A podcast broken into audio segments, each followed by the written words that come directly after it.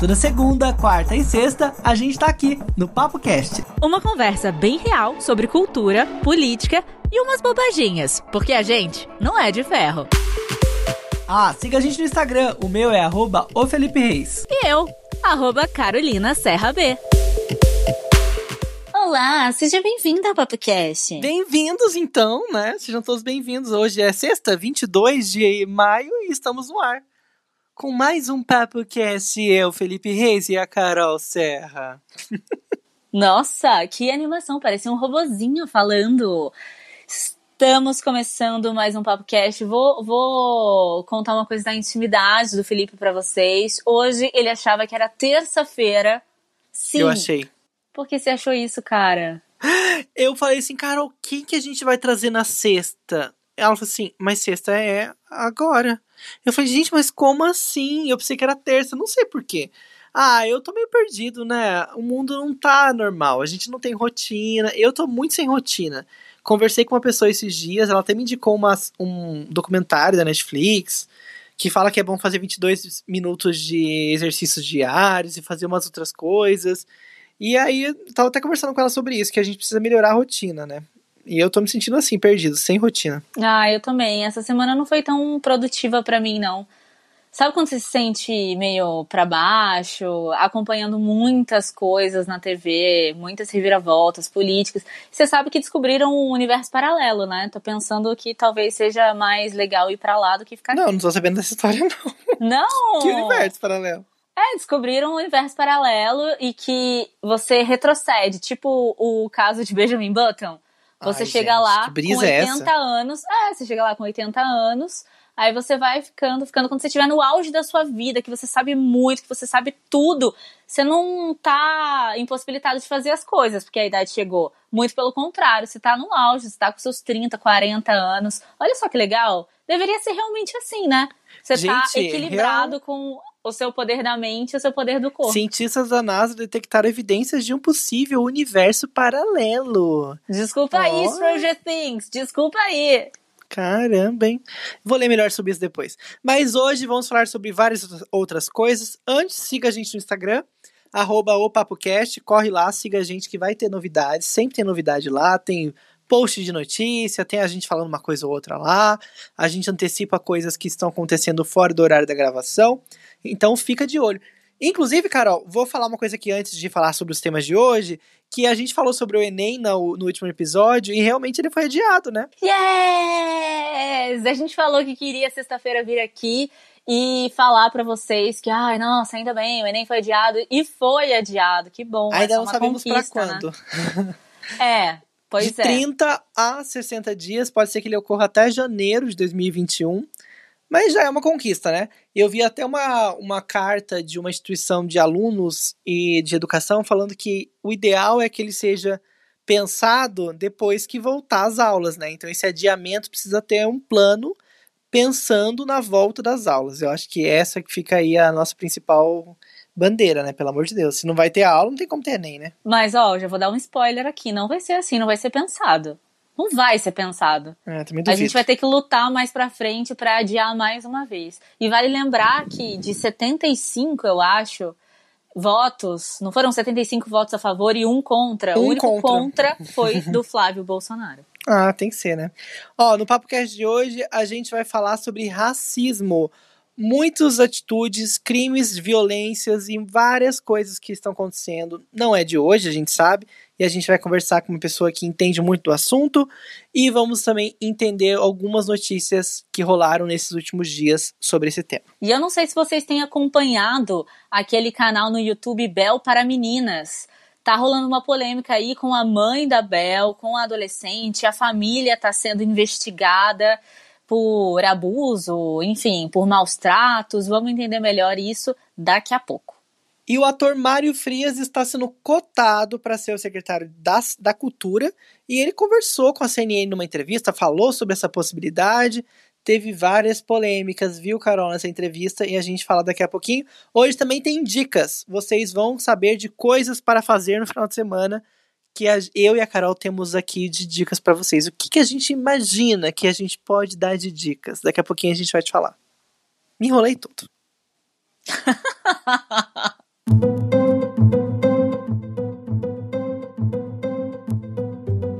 Gente, hoje o nosso papo do dia é para falar sobre racismo. Volta e meia, infelizmente, a gente traz esse assunto aqui porque é inadmissível, é um crime e a gente tem acompanhado várias notícias e que se talvez você esteja fora aí desse universo ou não está assistindo televisão, está evitando acompanhar qualquer tipo de notícia pelo celular, a gente vai te mostrar aqui o que, que, tem acontecido e você vai tirar suas próprias conclusões e vai começar a pensar a respeito desse assunto para ver que o racismo ele está em várias camadas da sociedade. A gente vai falar de duas notícias aqui primeiro. É claro que a gente vai falar de duas que são exemplos de notícias de racismo, mas se você der um Google rapidinho, você vai encontrar muita notícia absurda envolvendo pessoas negras que são vítimas diárias de coisas muito chocantes, simplesmente por conta da cor da pele.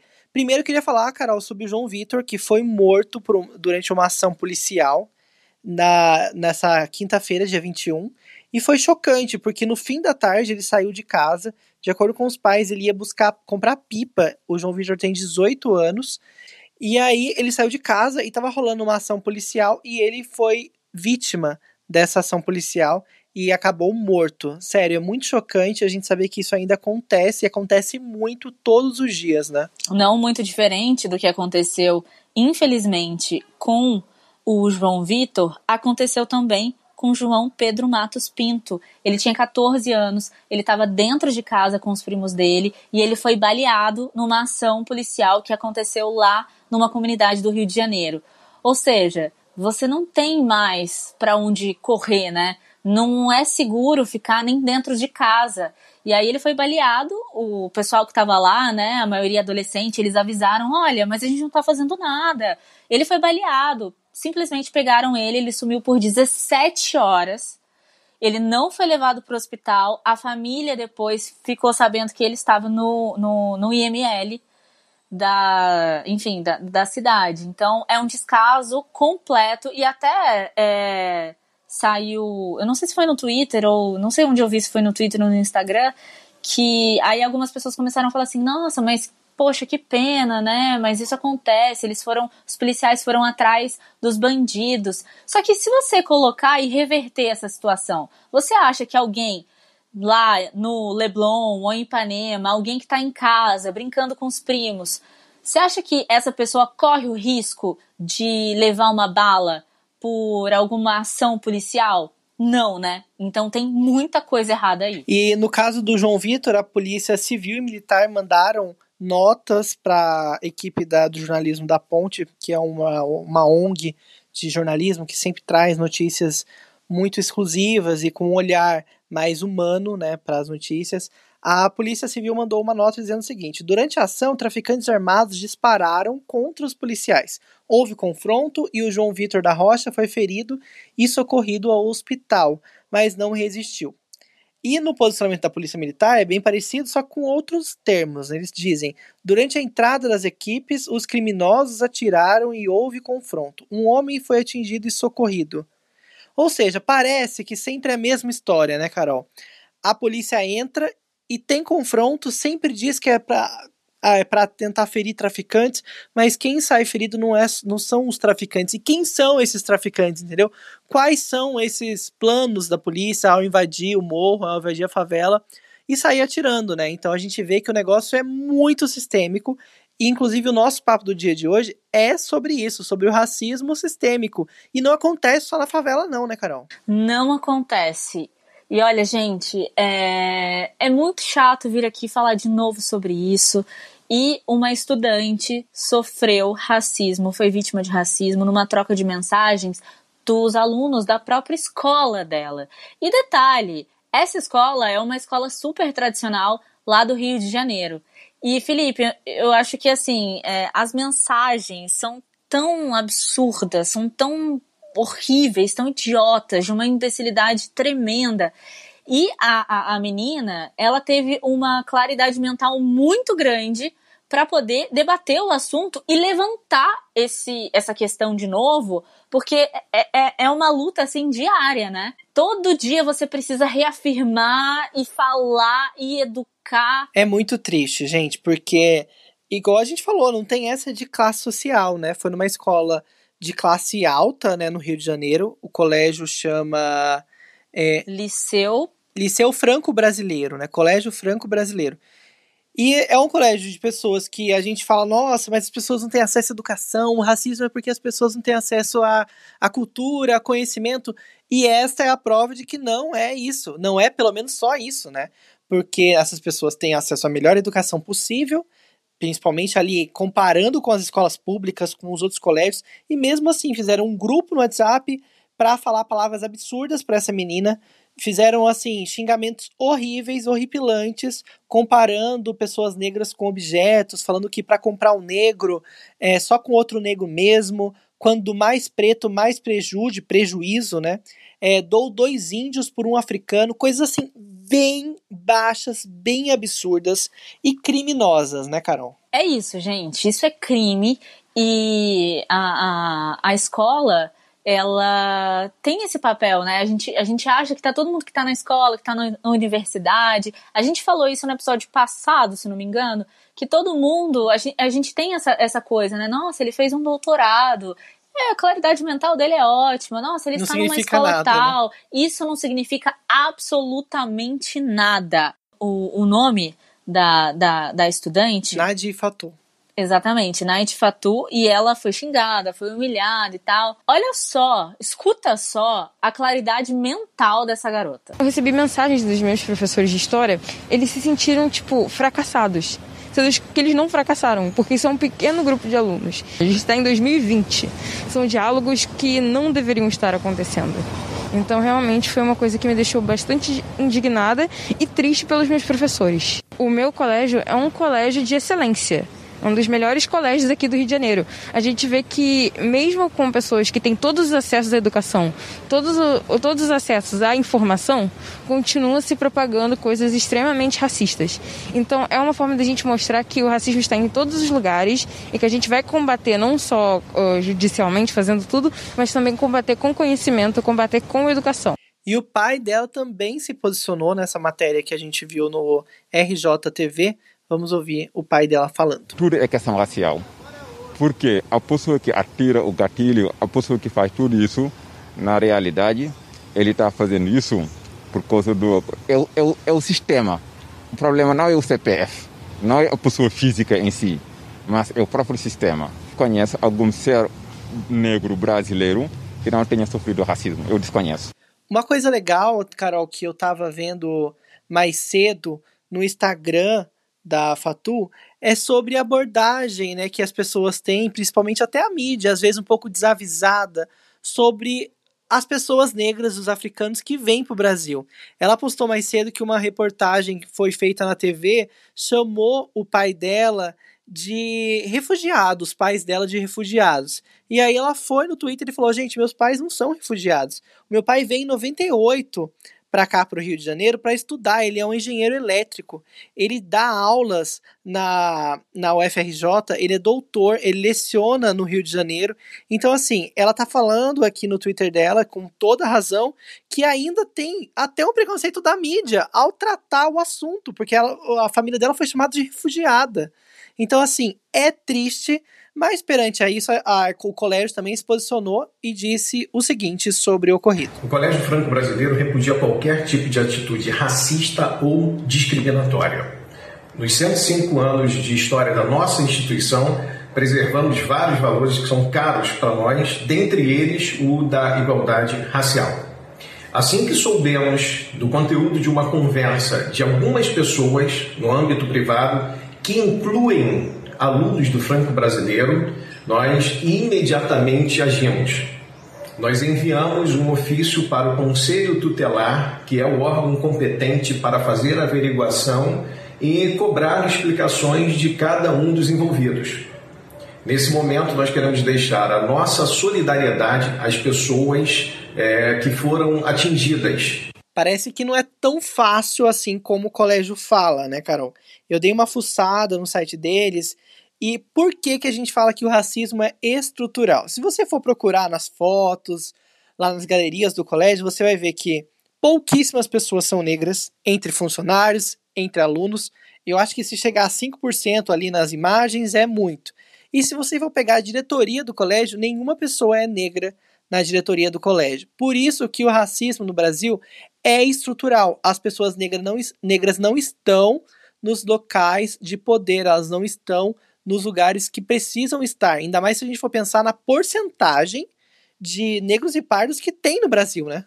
Exatamente, mais de 50% da população é negra ou parda.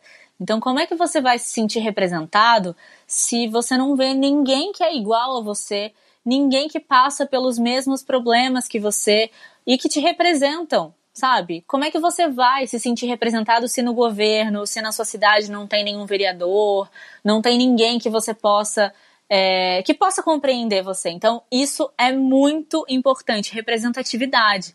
E eu acho que, que, que a, a Fatu ela vai levantar uma, uma questão agora para os jovens também, porque a gente sempre fala, nossa, essa nova geração ela entende melhor, ela compreende, mas a gente vê que uma parcela não entende, né? Então, se você não mudar agora, gente, se, essa, se essas pessoas não mudarem agora, vai ser bizarro, porque o, o, o mundo está evoluindo, né? E, assim, racistas não passarão. E a gente quer falar um pouquinho mais sobre esse assunto. A gente quer que você possa entender, muito bem colocado pelo Felipe, que explicou um pouquinho do, do racismo estrutural, que tem várias ramificações, né? Que a gente precisa entender direitinho como é que funciona, o que, que é.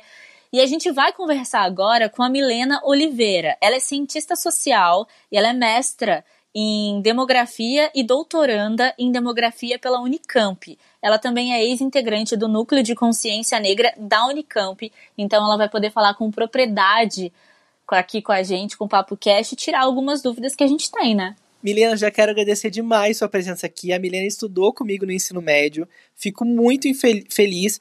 Nossa, como ela está contribuindo para o debate social no nosso país, lá na Unicamp, e com artigos que estão, assim, realmente fazendo a diferença eu acho muito legal isso, fico feliz de ter você aqui com a gente. Queria fazer logo a primeira pergunta: quais as providências você acha que é preciso tomar quando a pessoa é vítima de racismo? Tem que fazer vídeo, tem que ter prova, como que funciona? Oi, Felipe, oi, Carol. Olá, ouvintes do Papo Cast. Bom, indo para esse assunto bem sério, que é o racismo, Uh, e pensando em como denunciá-lo, né? Ou em quais são as medidas que devem ser tomadas, acho que a primeira delas, e talvez a principal, seja a denúncia diante dos órgãos responsáveis. Sejam eles é, na delegacia física, né? Ou também de forma virtual. É necessário que essa denúncia seja feita e que esse caso seja apurado. Para tanto, é necessário que sejam reunidos o maior número de provas, sejam elas filmagens, fotos, é, se for decorrente de agressão, também ir fazer o corpo de delito é fundamental. Uh, reunir o máximo de testemunhas que a pessoa conseguir para que é, esse caso seja levado para frente, seja apurado e possivelmente seja punido. Para além da questão jurídica, e aqui pensando o meu posicionamento enquanto cientista social, eu acho muito importante que esse debate seja trazido para a sociedade como um todo.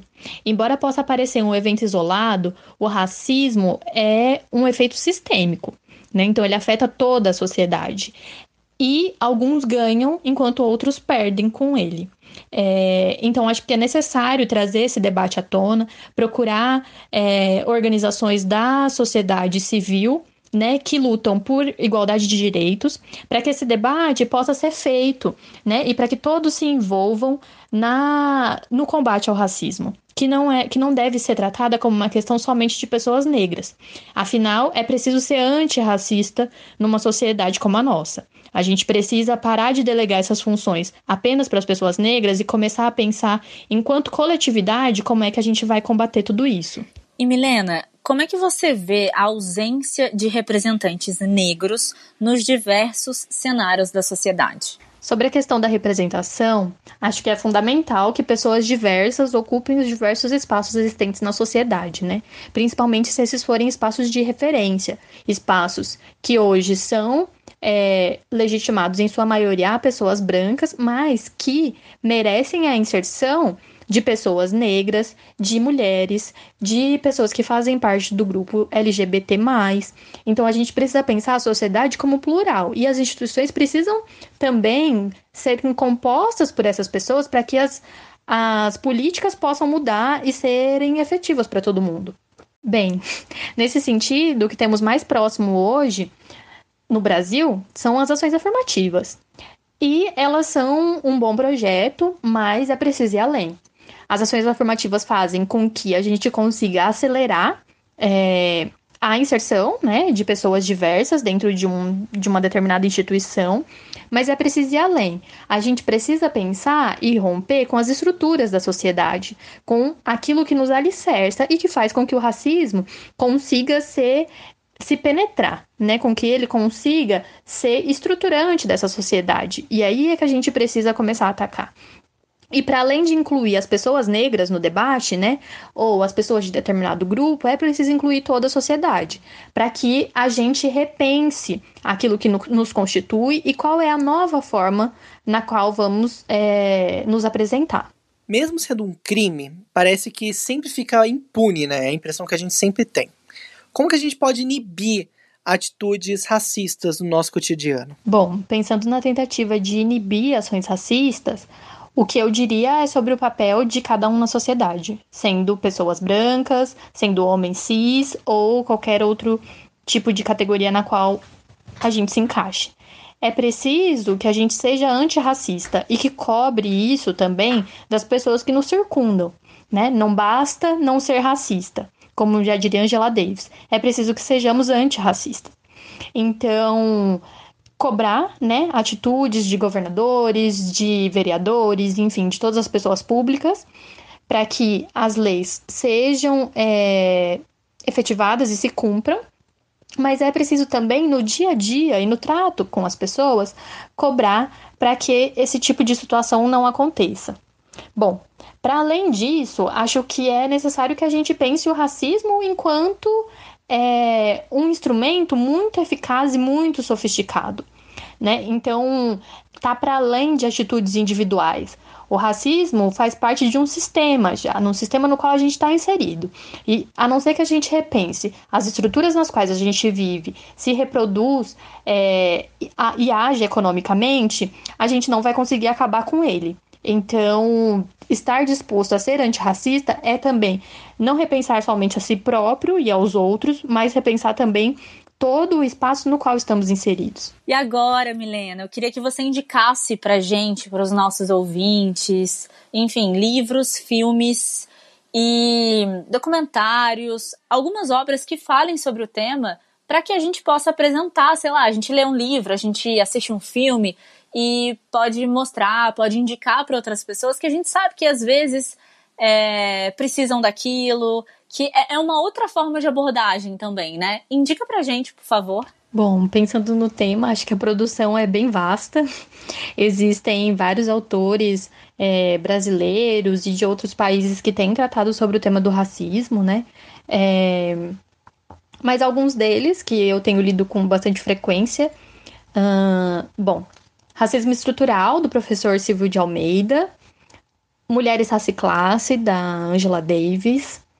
Um, existe um texto curtinho também, da professora Nilma Lino Gomes, que é intitulado Alguns termos e conceitos presentes no debate sobre relações raciais no Brasil.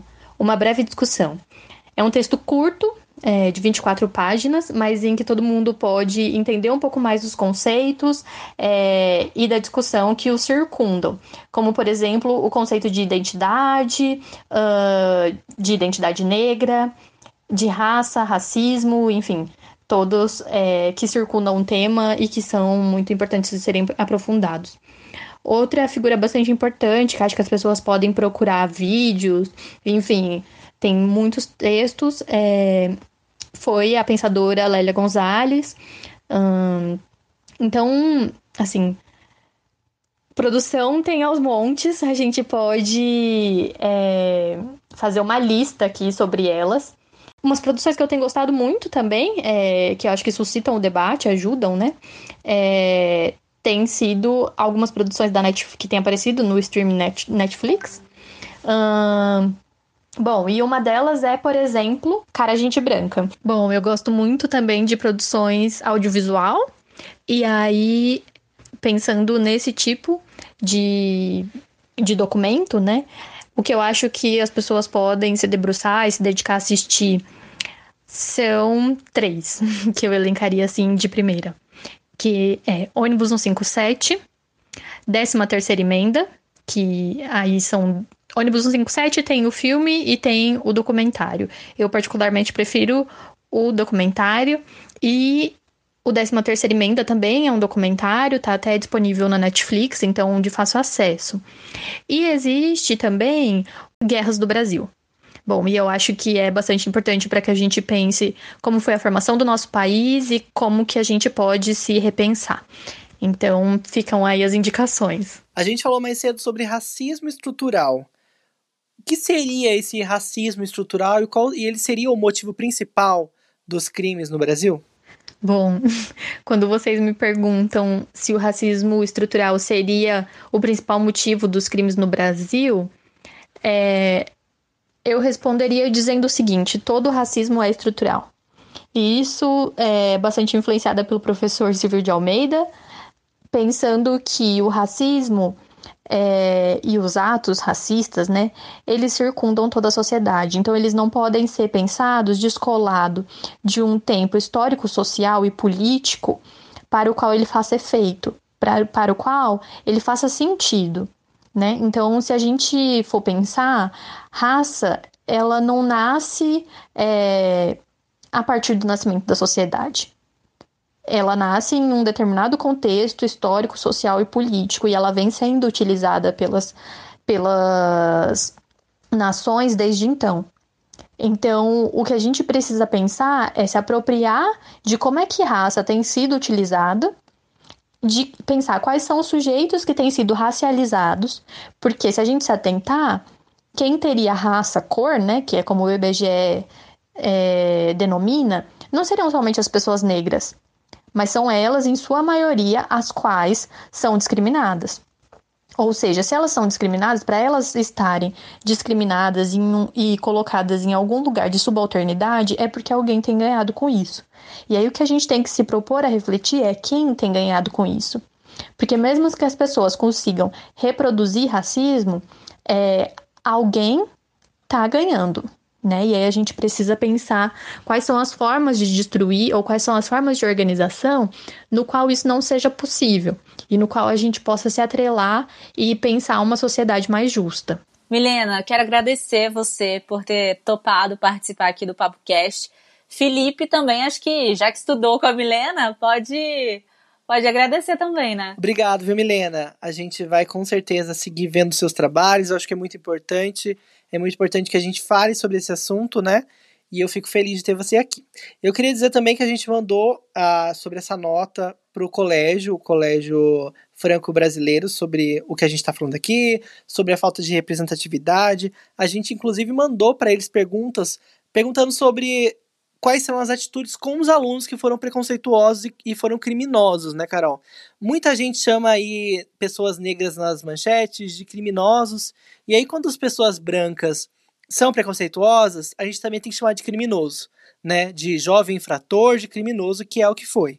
E eu queria saber do, do, do colégio o que vai fazer, se eles vão expulsar, qual vai ser as consequências, que na nota que eles colocaram para a imprensa, não disseram exatamente isso, né? A gente mandou essas perguntas, eles disseram que iam tentar responder, mas até o momento que a gente está gravando não responderam. Se por acaso responderem, a gente vai falar aqui na segunda-feira.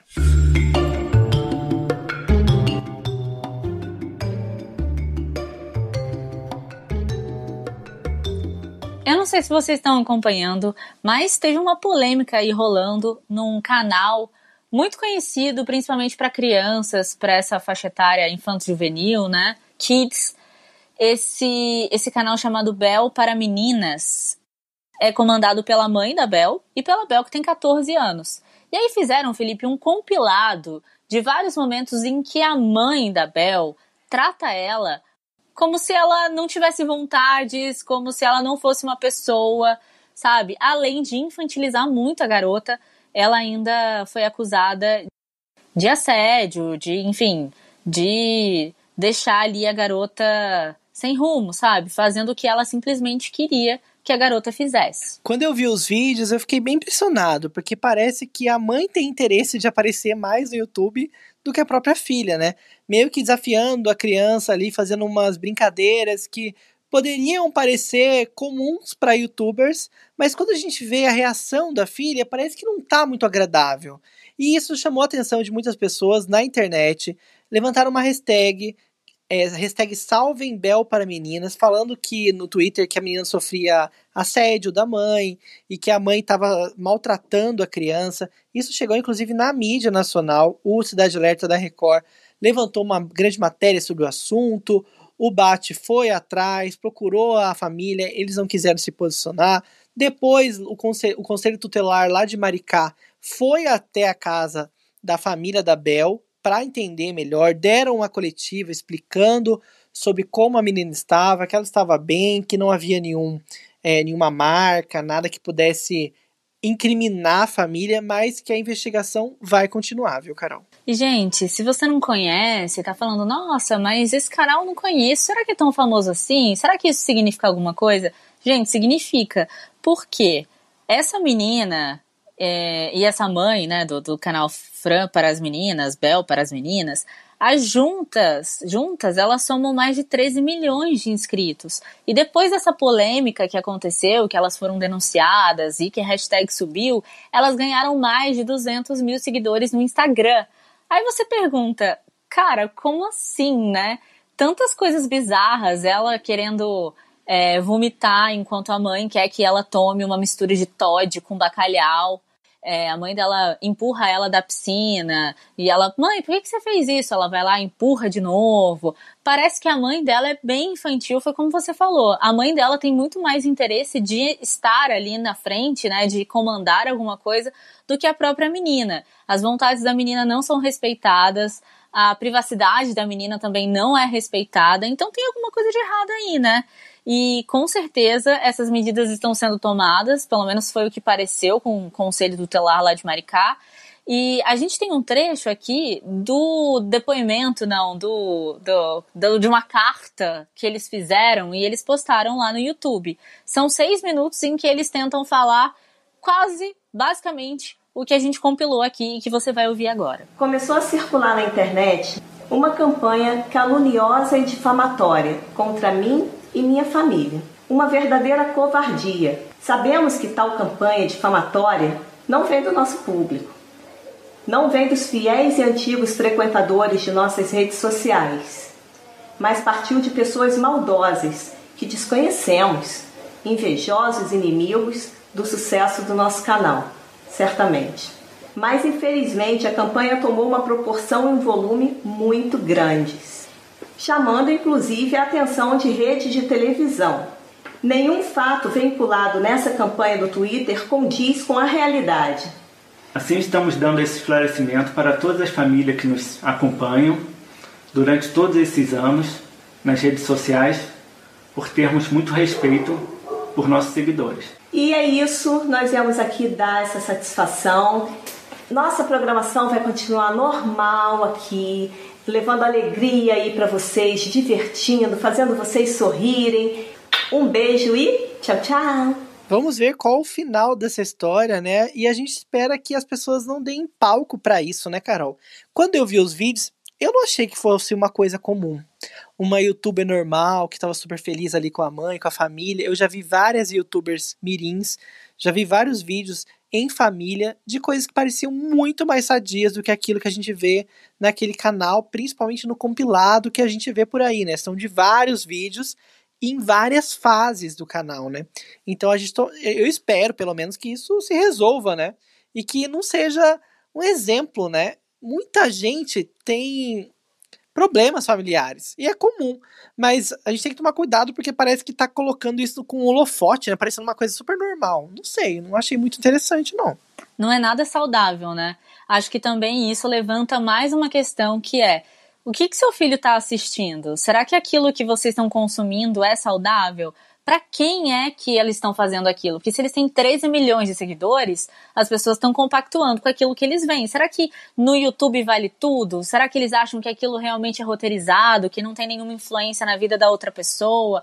Até que ponto essa geração kids tem alguma autonomia ali, né? Tem alguma não sei, alguma representatividade real ou tudo é forjado, tudo é roteirizado, eu não sei. Eu não sei se existem leis para publicidade infantil no YouTube, não sei. Uma coisa até que a gente podia pensar, né? Você sabe? Existem regras sim no YouTube, principalmente as, os principais canais que conteúdo é voltado só para crianças estão perdendo muita monetização nos últimos anos por conta das regras Mas do de publicidade, Mas assim, né? são muitas regras difíceis.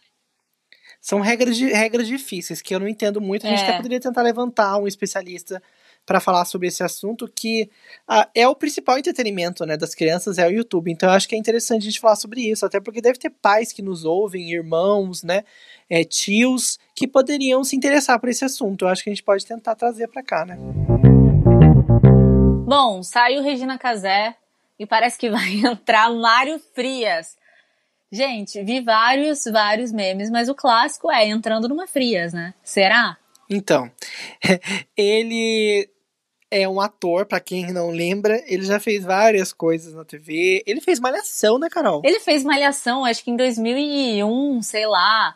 Eu tava na, eu tava na terceira série Muito que eu lembro que eu atrás. matava a educação física pra assistir Malhação. Se você for da minha época, é da época do Touro, da época, sei lá, só lembro do Touro de nome, do Gigabyte, entendeu? É dessa época aí. Faz tempo. E ele declarou que há possibilidade dele se tornar o novo secretário, né, Carol? Ele disse isso nas redes sociais. E ele deu uma entrevista na CNN que foi meio bizarra. A gente trouxe um, pedaço, um pedacinho da entrevista aqui, a gente vai ouvir, mas tem muito mais. Se você quiser pesquisar depois, você vai ver que tem muita coisa estranha. Ouve aí. Acho até bom que hoje a gente esteja aqui debatendo a saída de um ministro e não a prisão de um, né?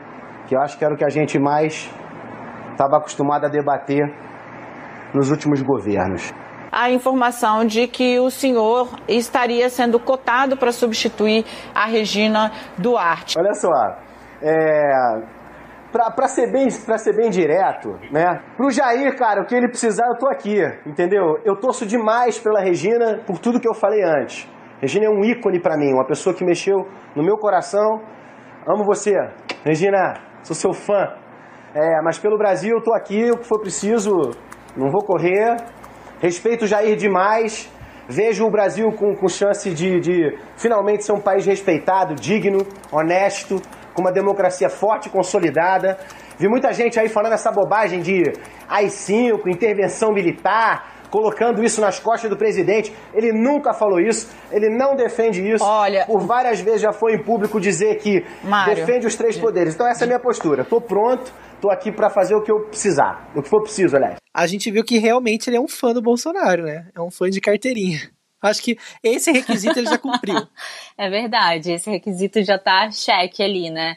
Bom, mas eu andei lendo algumas coisas dele, ele tá querendo bastante esse cargo, parece que ele já tava desde o começo do ano tentando fazer, levar para o pessoal aprovar um projeto que ele tinha, que ele queria fazer um game show com várias escolas para descobrir quem era o melhor aluno de cada escola, uma competição entre os estudantes. Bom, isso não é nem um pouco saudável. E aí ele estava tentando e conseguiu é, apoio das pessoas, foi fazendo um lobby, foi fazendo amizade ali com o pessoal. E de repente, eh, eu acho que depois, pelo que eu li, depois dessa entrevista da CNN, foi que deu assim um, um, um, um uma grande moral para o Bolsonaro pensar nele. Inclusive também já levantaram algumas coisas para ver do que, que ele gostava, se ele apoiava a cultura em que, em que ângulo, né? Em que momento e tal. Falaram bastante coisa assim sobre, sobre a, a, a grande, o grande currículo cultural dele e que não tem, né? Tô, tô, tô fazendo graça aqui, né? Não conseguiram achar muita coisa. Ele não se expõe assim nesse lado. Então não sei, a gente não não tem como dar um parecer como que a, a gente acha que ele vai ser. O que eu acho é que ele vai seguir ali à risca tudo que o Bolsonaro vai falar, porque ele disse que ele tá ali, né? Como vocês escutaram no áudio, no áudio ele tá pronto pra fazer o que o Bolsonaro quer. Ele vai ser um peãozão, né? Ai, gente, não sinto que vai dar bom, não. Infelizmente, eu acho que se era ruim com a Regina, eu acho que pode piorar. pode piorar porque ele realmente vai ser uma pessoa que vai para frente, né? Que vai assumir, que vai falar, que vai. A, a Regina realmente ela era alienada para esse papel. Ele vai desempenhar bem esse papel. Ele até fez uma analogia com os papéis de, de com o papel que ele tem de ator, né? Com os papéis que ele já recebeu. Falou, ah, e se precisar é, entrar num, num, num, numa novela mais dramática e eu quiser fazer uma coisa mais de comédia, o meu diretor vai me cortar. E é isso que o Bolsonaro vai fazer com quem não seguir o que ele mandar, ele vai cortar. Por isso mesmo ele é o líder do nosso país. Ele quer que sigam as regras dele. Então a gente já sabe como vai ser, né? Vamos agora falar de umas coisas um pouco mais leves, um pouco melhores, mais empolgantes mais felizes pro final de semana. Teve notícia ruim hoje no Papo Cast, hein? Nossa a senhora! Tá pesada. E é sexta-feira, hein? então vamos dar dicas para vocês do que pode ser feito esse final de pode, semana. Por Posso favor. começar, Carol, com uma dica super rápida? Eu quero contar sobre um reality show que tá rolando no YouTube. Não tem mais Big Brother, a Fazenda não começou, não sabemos nem quando vai começar. Mas se você está interessado em ver um reality show super acessível no YouTube, engraçado, com personagens que imitam a realidade, eu te indico a Fazenda Depressão, que é um, um reality show do, do casal Diva Depressão lá no YouTube. Só pra você procurar Fazenda Depressão no YouTube que você vai encontrar. Eles criaram o reality A Fazenda no The Sims, que é aquele jogo de montar pessoinhas lá. Eu nunca joguei isso, mas parece bem interessante. E aí eles meio que interagem, fazem paredão ali na fazenda, coloca o peão da semana, tem prova, tem festa. É divertido. Se você tá precisando relaxar um pouco, eu recomendo A Fazenda Depressão no YouTube. E é bem engraçado que nesse jogo você pode montar o seu reality show, né? tem essa opção real nesse jogo. Então é muito divertido, é engraçado mesmo. Tenho acompanhado assim meio de longe, mas é bem engraçado. Eu vou, vou tentar botar um reparo maior nisso. Mas ó, a minha dica de hoje é uma dica musical, mas também é uma dica política. Não, não tô conseguindo fazer essa divisão mais, Felipe. Você me viciou um pouco nessa área. o que que eu tô trazendo aqui para vocês? É o Instagram da Zélia Duncan. Ela é uma cantora, enfim, tá aí há anos, compositora, tem vários hits, um trabalho impecável, real. E, e ela tem nesse Instagram, ela, ela fala bastante, que é o pessoal, que é o profissional, ela fala bastante sobre o que está acontecendo.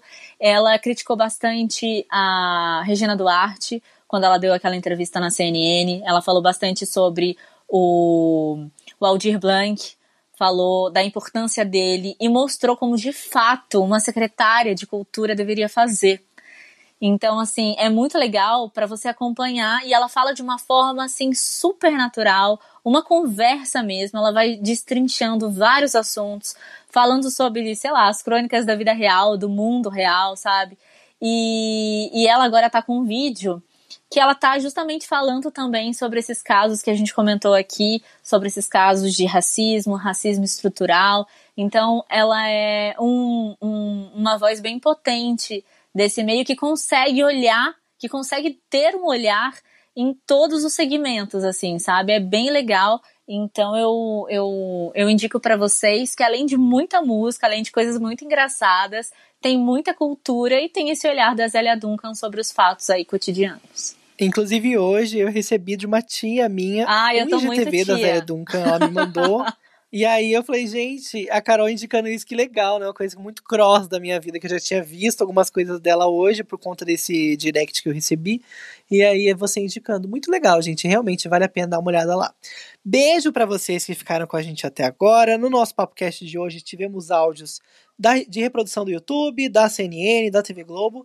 E a gente volta a ficar junto aqui novamente na segunda-feira, mas tem conteúdos do Instagram, né? É isso mesmo. A gente sempre tá com uma coisinha nova, uma coisinha diferente lá segue a gente no Instagram, arroba o PapoCast. E segue a gente também. O meu é o Felipe Reis e o da Carol é Carolina Serra B.